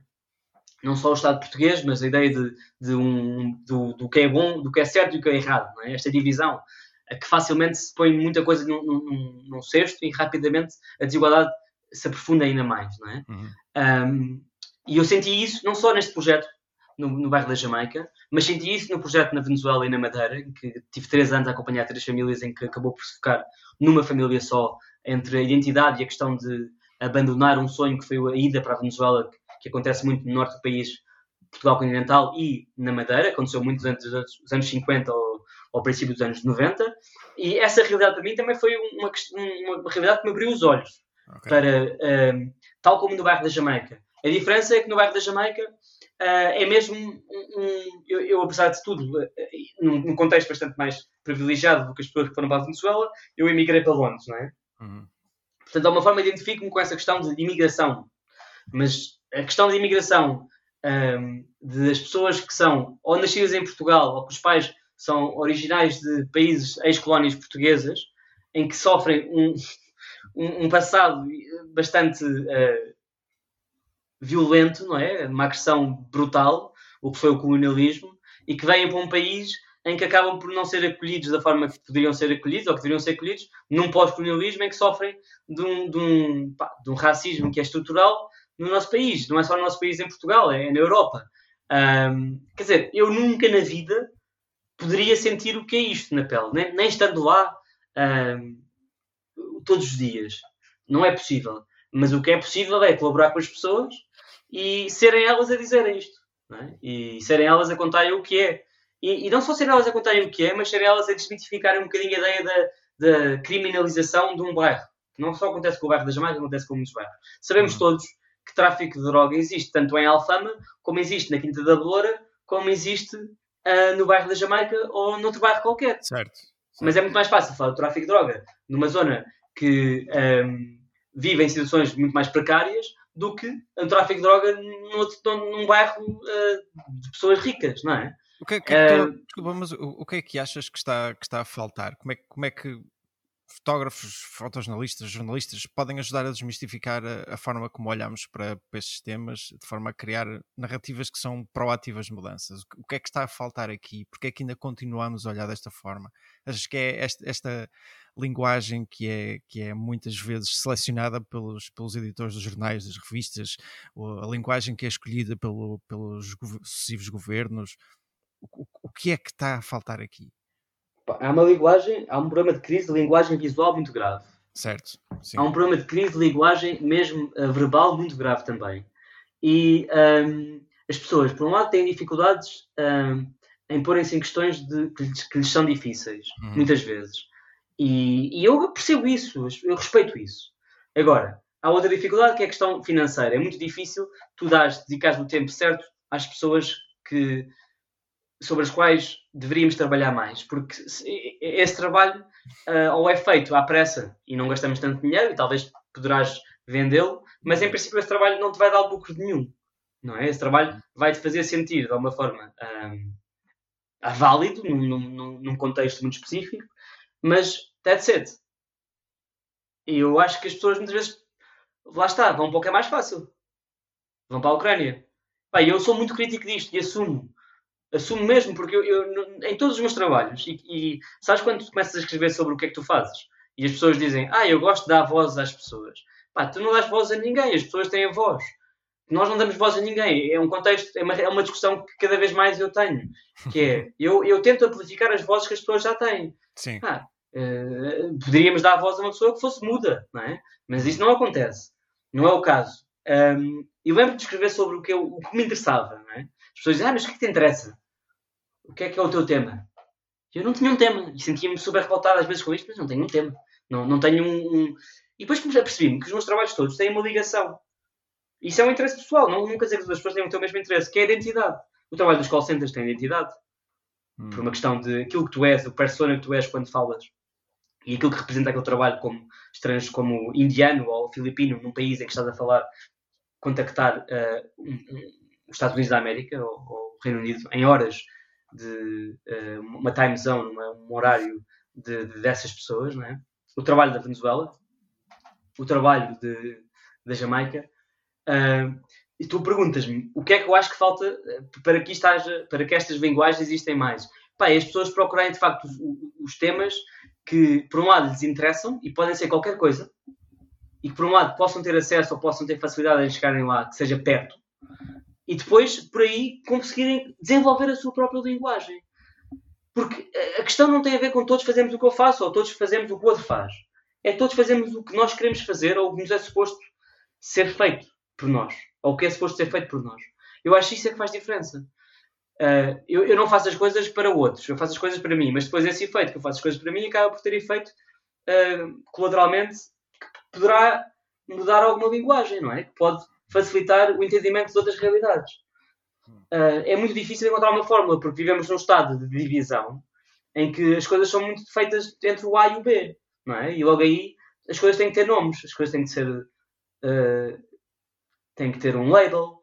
Uh, têm que ser etiquetadas, não é? Certo. É muito difícil. Uh, pá, eu, eu, eu, eu, ainda assim sou muito crítico do fotojornalismo hoje em dia e vejo coisas sobre as quais não me identifico. Pá, e, e, e sou conhecido por, de facto, criticar estas coisas. Uh, e não tem problema nenhum, porque se algum dia o meu trabalho for um, alvo de crítica, eu, eu vou ser a primeira pessoa a ouvir essa crítica. Sim. Seja ela qual for. Isso é o mais importante. Eu acho que isso faz falta a muita gente nesta indústria. Pá, sim, eu, eu, fiz, eu de alguma forma fui-me afastando um bocado da indústria em Portugal e acho, acho que foi a melhor coisa que eu fiz, porque também, na, na, na verdade, é muito difícil às vezes tu estás num contexto em que é difícil, pá. É muito difícil. Aqui, aqui, também é difícil, não é? Não é mais fácil aqui, porque aqui as contas são maiores, as despesas são maiores e tu tens que fazer dinheiro de alguma forma. Mas ali, naquele contexto muito específico, às vezes é mais difícil, porque uh, não, não sei, não, não, não nos é dado as coisas tipo se não saímos de, de, de, um, de um, um, grupo de, pessoas, não vamos chegar a outro grupo de pessoas. Parece que as pessoas se fecham muito em grupos, hum. muitas vezes. Ou no que é que. Para quem estamos a trabalhar? Estamos a trabalhar para agradar os fotógrafos. Pá, Sim. Eh, não. Eu não estou. Eu estou a trabalhar para. Uh, pá, primeiro para me agradar a mim próprio e depois para perceber o que é que eu posso fazer com o meu trabalho, seja em termos pessoais ou seja em termos de chegar a, a mais pessoas. É mais aquela de querer coçar aquela comissãozinha que, que, a gente tem, não é? E em vez de, de estar a, a, querer agradar. É pá, sim, e não há coisa melhor do que ser reconhecido também, não é? Mas ser reconhecido por uma coisa que me deu prazer de fazer. Sim, mas esse não deve ser o objetivo, não é? Não deve ser o objetivo. E esse objetivo, ou essa, essa, essa razão de ser, não é? Ou esse, essa consequência acontece quando o processo é um processo teu, não é? quando é um processo pessoal. Mas eu, quando digo reconhecimento, não digo reconhecimento de prémios. Digo reconhecimento das pessoas, das próprias pessoas. Sim, sim, sim, sim.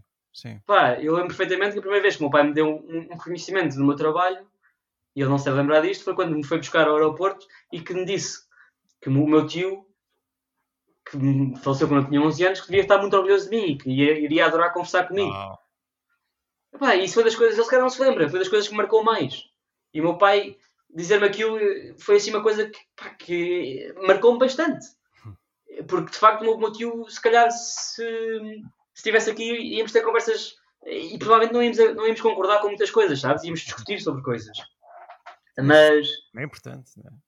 Sim, mas, mas é, é, é esse reconhecimento, percebes? Eu quando digo reconhecimento, não falo do reconhecimento Sim, dos prémios, sim, sim, eh, ou reconhecimento. Pá, eu, este, este, esta coisa de de repente as pessoas poderem vir à exposição onde tu estás a expor.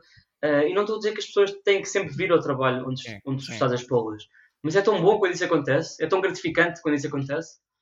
Eu acho que é essa palavra, é, é gratificante. Uma realização que, que é muito bom pessoalmente. E tu acabas por dormir um bocadinho melhor. Apesar de depois ser muito difícil digerir muitas histórias. Sim.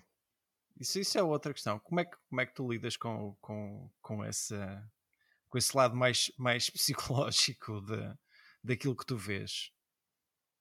Tentas extravasar de alguma forma? Abstrais da fotografia durante algum tempo ou tentas eh, atirar-te para outro projeto e, e, e não, não, não entrar um bocadinho na, numa onda de insanidade de pá, eu tenho que conseguir ajudar esta gente de alguma forma.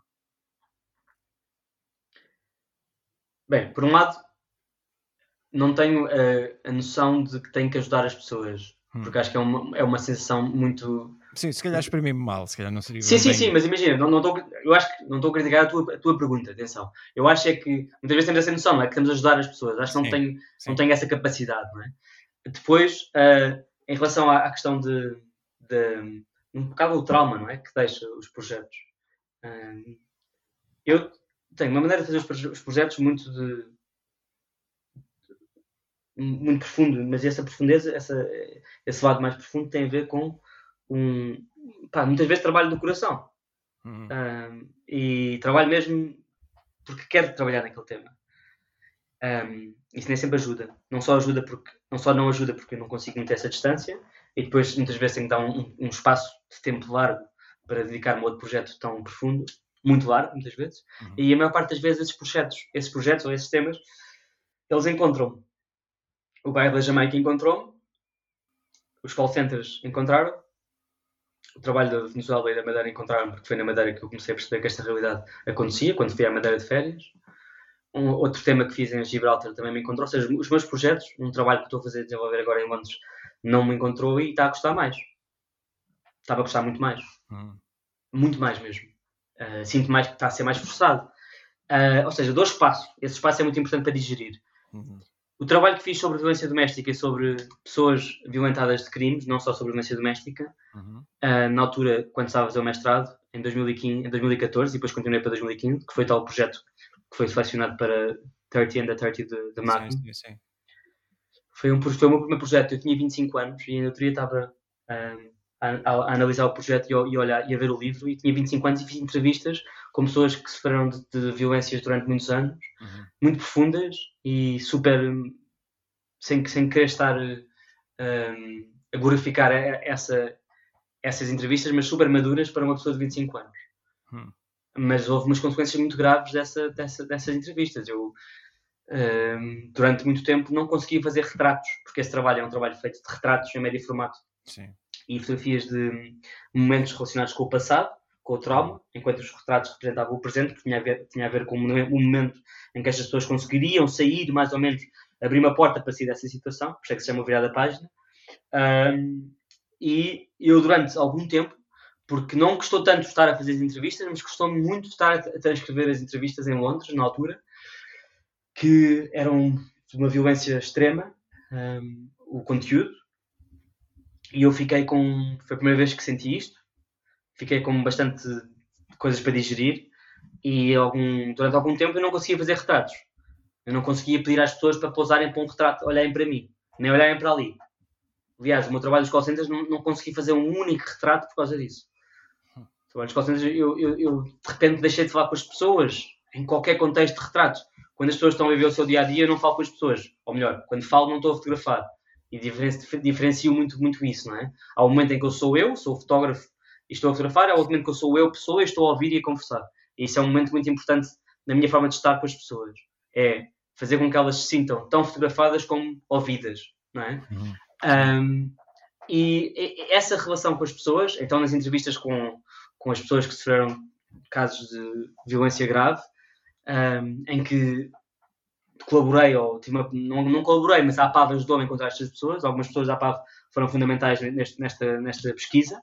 E depois as entrevistas eram feitas só entre mim e a pessoa, e a pessoa abria-se comigo mais do que se tinha aberto com a APAV. Oh. E houve um momento em que eu não conseguia fazer retratos depois desse trabalho. Não conseguia. E eu não percebia bem porquê. Mas eu tinha medo. Eu tinha medo de chegar às pessoas e de, olha, dizer, agora senta daqui e olha para mim. E chegar com uma, máquina, com uma lente de 50mm e ter um retrato tipo assim, não é? Tinha medo. E depois, mais tarde, é me apercebi, só me apercebi na altura que estava a fazer o trabalho na Venezuela e na Madeira, que isso estava a acontecer. Que havia essa influência. E, que só poderia ter a ver com, com aquilo que, que eu relacionei a um retrato, que é essa violência, essas histórias que eram muito uh, pesadas. Portanto, como é que eu um, vou, vou, digerindo isto? Nunca contei isto a ninguém, ou pelo menos nunca contei isto uh, num podcast ou abertamente a, a, ao público, mas quando, por exemplo, fiz o bairro da Jamaica, uh, estava a viver sozinho em Lisboa e, e, isso ajuda bastante. Eu acho que tu vives com alguém, quando tens namorado e vives com alguém, é muito difícil dedicar-te a um trabalho, às vezes, da forma como me dediquei ao trabalho do bairro da Jamaica. Uh, eu estava, basicamente, a minha vida era o bairro da Jamaica, porque estávamos todos em confinamento e isso era o, o meu dia a dia. Eu, cada vez que vinha para casa e cruzava a ponte em, em, a, conduzir, eu gravei não sei quantos áudios, provavelmente, sei lá, 50, em que falava para mim. Fiz um dictafone, gravei vários dictafones em que eu falava para mim.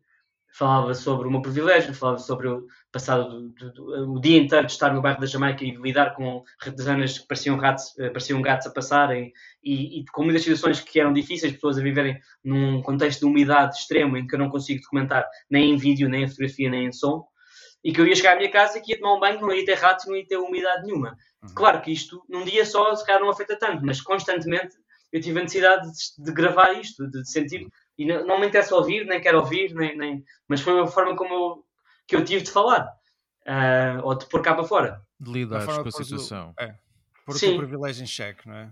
Sim, e, e, no fundo, o que é que eu sentia, não é? O que é que eu sentia é. em relação a, a, esse choque, não é? Uhum. Que para mim foi, uh, diariamente havia essa, essa questão. Um, e acho que também foi de aprendizagem, não é? Porque no, no, na questão de trabalho de violência doméstica eu não fiz nada disso, não é? Não falei com ninguém, várias pessoas da APAV, psicólogos disseram, mas tu não queres falar connosco, não queres apoio? Eu, não, não, muito, muito, muito, muito seguro de mim, não é? Uh, muito, muito, muito miúdo, não é? Uh, não quis isso e foi... E, e, teve consequências. Acho que o caso do trabalho do bairro da Jamaica não teve tantas consequências porque fui lidando com as coisas ao longo do tempo. E dessa maneira, não é? Então isso, isso ajudou-te literalmente a lidar ali quase uma espécie de, de, de aceitação da tua parte. Achas? Sim, e uma, e uma terapia, sim, quase sim, uma terapia sim. pessoal. E depois chegava a casa e nem sempre dormia bem, acho que também tem a ver com a pandemia, não é? Comecei a ter insónias pela primeira vez na altura do, da pandemia, por várias razões. Uh, aliás, acho que isso deve, deve ser igual para muita gente, mas acho que também tem a ver com a idade. É? Uh, mas, mas ao longo do tempo e felizmente as pessoas conseguiram, as coisas estão a mudar, as pessoas estão a ser realojadas, as vidas estão a mudar. Uh, muita gente me pergunta se é pelo filme que, eu, que, nós fizemos, mas quer dizer, havia um processo já que estava atrasado e foi atrasado muito tempo, mas que felizmente voltou a ser, desculpem a redundância, reativo, ou voltou a ser ativo, é? uhum. uh, o processo de realojamento das pessoas no bairro.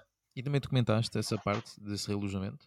Estou a documentar, sim. Estou a documentar, aliás, é um problema, porque depois não sei o que é que vou fazer em relação ao livro, porque eu estou a, a documentar o problema, a, a, problema não, a questão do realojamento, um bocado contra o, a vontade da Câmara e da Polícia, porque andam sempre atrás de mim uh, e atrás de toda a imprensa, porque não querem nada, que, nada, que nada disto seja documentado. Eu não percebo porquê.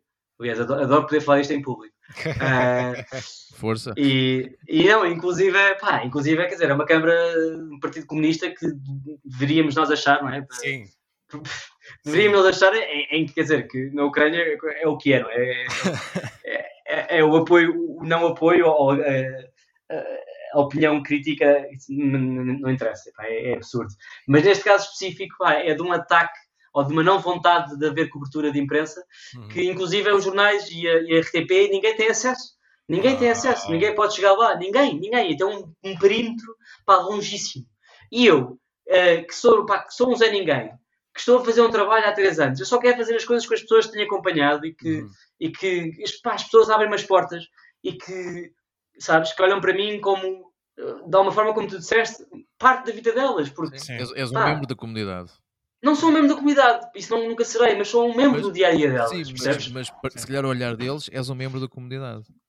Pá, sim, mas sou amigo deles, percebes? Sou, sou, sou, não sou condescendente, que é um dos problemas de mu- muito parte das autoridades, é essa condescendência de estamos a ajudar o outro, Uhum. mas eh, que, que é tipo o bom samaritano. Pá, Hum. meu, deixa-te merdas. Desculpem, se calhar isto não se pode dizer aqui. Podes, Não, já à vontade aqui. Mas, Free speech. e então, eh, isto para dizer o quê? Que no primeiro relojamento, pá, foi um filme, ehm, porque não consegui ser, eh, pá, dormi no bairro, porque já sabia que no dia a seguir ia haver um problema, É. então dormi no bairro e já estava dentro do perímetro, não é? E documentei, acordei às 6 da manhã, comecei a documentar al- algumas das pessoas que, que tenho acompanhado, umas delas estavam no, no, no Exodus, Uhum. a Aurora e a Manuela, duas famílias, e depois, eh, passados uns momentos, viram, é? e vieram dois polícias da PJ buscar-me e dizer que não podia estar ali, e eu, ok, pronto, o que é que eu posso fazer? Nada, não é? E, entretanto, no meio disto tudo, achava que era algo contra mim, mas não, era uma questão da imprensa, não havia nenhum acesso à imprensa, o perímetro estava fechado longíssimo, não se via nada. Ahm, só se podia chegar quando eh, as, as máquinas estivessem paradas, as, as máquinas de, de- de mudança. A empresa, que é a Urbanos, eh, proibiu alguns colegas meus jornalistas de supostamente publicarem fotografias, que não podem fazer isso. Ahm, e entretanto, no último relojamento, o que é que eu fiz? Pronto, não vou dormir lá, vou chegar lá às 5 da manhã, vou entrar no prédio e vou ficar no prédio o dia todo. Portanto, vou fazer as coisas de fora para dentro, de dentro para fora. Um, e fico- fiquei em duas casas, numa primeira que foi relojada e assim que percebi que eles iam lá, comecei a subir, e depois na segunda, casa tive acesso ao, momento todo, não é? Uhum. Um, pá, e isto para dizer o quê? Que é difícil, e mais vezes. Olha, e voltando à, à questão que estavas a pôr há bocado, do que é que nós podemos fazer para mudar Sim, isto. sim. Olha, por exemplo, uh, um- um- uma, uma Câmara Municipal do Seixal que está a fazer uma, uma, uma ação que é boa, que é o que as pessoas querem, uh, podia se calhar esconder menos por causa das suas politiquices, sejam elas quais forem. Que nem sei quais são. Não sei quais são, mas o que é que isto fazia? Fazia com que as pessoas, em termos da imprensa do dia a dia, não é? Como os jornais ou como as agências, pudessem documentar um momento bom, de paz. Não é um momento de criminalização, não é um momento de, ehm, de entrar a polícia tipo, a pé juntos e, e uma violência brutal, percebes? É um momento em que as pessoas estão a empacotar as suas coisas dignas e a ir para outras casas dignas, sabes? Ah, e, e não há, não há documentação nenhuma, tirando a minha, desse momento. Não há. Ao ponto que as pessoas do bairro, algumas dizem, pá, porquê é que não publicas isto amanhã no jornal só para chatear? Eu... Epá, mas não me interessa chatear ninguém. Eu- e- sabes, nessa altura, eh, pá, lá, eh, nessa altura pediam-me os documentos dos- do carro, estás a ver? Fogo. Tipo, era. Pá, eu pensava, mas porquê, meu? Qual é a razão? Tipo, a primeira vez, no primeiro relojamento em outubro, todos sabiam quem é que, era, quem é que eu era, todos sabiam o meu nome. Ah, você é o José Sarmento Matos, não é? Que está a fazer isto, não sei o que eu. Pois sou, e você quem é? Não sei quem é. Ah, pá, e, e então, imagina, não há uma abertura, não há. Eu nem na Venezuela senti isto, sabes? Fogo. nem na Venezuela em que eu era proibido de estar lá naquele país como fotógrafo e fotojornalista, eu era de facto, pá, mas eu dava a volta às, às coisas, arranjava maneira, É. sabes? Tipo, não é no meu país em que eu tenho acesso da comunidade, pá, praticamente toda, ou de muita parte da comunidade, e que há um dia que eu estou a, a fazer uma ligação do, do trabalho que é muito importante, que é esta mudança, não é? Que é uma coisa boa, coisa positiva, em que eu não tenho acesso, estás a ver? Tipo, é surreal. Sim, que... Mas pronto, já, já dizendo, já, já, já, ai, agora está-me a faltar a palavra. Ahm, Fizeste aqui o teu rant. sim, exato. Acho que, Como é que acho que diz? fizeste bem. Desembuchaste Eh, Já desabafaste. Desabafaste. Já desabafei, já desabafei. Já desabafaste, Desculpa. pronto. Isto ser, ser falar, eh, Bilingue. epá, não, é, não sou bilingue, mas depois também falo outra língua, falo três línguas, não sou bilingue, não é? Mas, mas às vezes é complicado, pá, isto é ridículo. Eu achava que nunca ia dizer isto, mas é ridículo de facto, porque acontece. É, é, é, pá, pensas tanto numa língua e falas tanto a mesma língua que depois dizer, eh, dizer algumas palavras é, não saem as palavras. E sabes, que, que sabes qual é a palavra, mas não consegues encontrá-la. Olha, mas a palavra que nós temos para ti é muito obrigado por Sim. teres partilhado aqui este, Muito eh, obrigado este, este, este momento. Acho que é, nós tivemos a vantagem, como, como o Roman falou bem, temos visto este projeto no Exos Sim. e recomendamos eh, a que o pessoal eh, procure, investigue e procure no teu site. um, mais informações sobre, não só este trabalho, mas como outros. E muito obrigado por partilhares este, esta tua história na primeira pessoa, que acho que é assim que, que, também muitas histórias devem ser ouvidas, não é? Não só ver o, o trabalho, mas sim também ver, saber a opinião de quem fez esse trabalho. E essas histórias acho que é, é uma mais-valia. E mais uma vez, muito obrigado pela tua partilha. obrigado, eu, pá. Obrigado pelo, por me deixarem ter este desabafo, não é? Não, claro. Um, e olha, mas isto, entretanto, estamos aqui há muito tempo, não é? Um, eu imagino Hora, que. Hora 40 já. E desde já também agradecemos à malta que até agora que tem que ter ouvido até agora. Até agora. Esperemos que certamente não, não estarão arrependidos. Isto, isto é, é, tipo conversa de café, a coisa desenvolve, as pessoas falam. Opa, e... Mas vocês estão a dizer que isto não, é, não há acordes, é? Não. Não. ok, pronto, então é bom, é, é bom porque pelo menos. É como é. Isto é, é, como a minha, é como é. A minha crítica, ou as minhas críticas não podem perder o contexto, não é? Sim, sim. Muitas vezes é o, é o problema dos cortes, não é? Muitas vezes, então, mas este gajo está a falar disto e, e, não fala de outra coisa, não é? Não, não. não. Uh, mais uma vez, muito obrigado por esta tua partilha. Um, e esperemos também que quem tenha estado desse lado que, que, tenha, tenha gostado. Tenha Se gostaram, gostado. partilhem, deixem o vosso feedback, uh, comentem um, e também podem, se quiserem, também podem nos enviar um, um e-mail que é prova de contacto.podcast.gmail.com Exatamente. Se não quiserem, também podem ser DMs ou então até mesmo o nosso canal Discord. Se não fizerem parte do, do canal, tem o link para o convite na, na, na, bio do nosso canal de Instagram. Um, e acho que acabámos em grande. Em um, grande. Portanto, mais uma vez, muito obrigado, José uh, e Ruben. Até ao próximo episódio. é verdade. É? Até ao próximo. Malta, muito obrigado Olha, desse lado.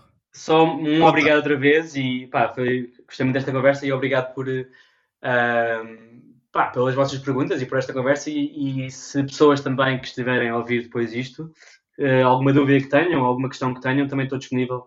Uh, não estou sempre disponível, mas tento sempre estar disponível uh, para o que possa ajudar e, e, e, alguma questão que, te, que, possa surgir dentro do que é a fotografia documental ou no futuro Excelente. de cada um, estou, estou disponível. Pronto, e quem sabe a gente Uh, daqui a, a, pouco tempo façamos novamente um programa contigo, não é? Com o livro, lança, livro. com o livro, o lançamento do livro. Uh, portanto, fica já aqui o convite feito. que a apresentação. Exatamente. Exato, exato. Tem que ser, agora já disse que ia fazer, não é? Agora, agora tem agora. que ser. Agora tem que ser. Agora tem que ser. Tem que ser. Muito obrigado, malta. Espero que tenham gostado e até ao próximo episódio. Grande abraço. Um abraço.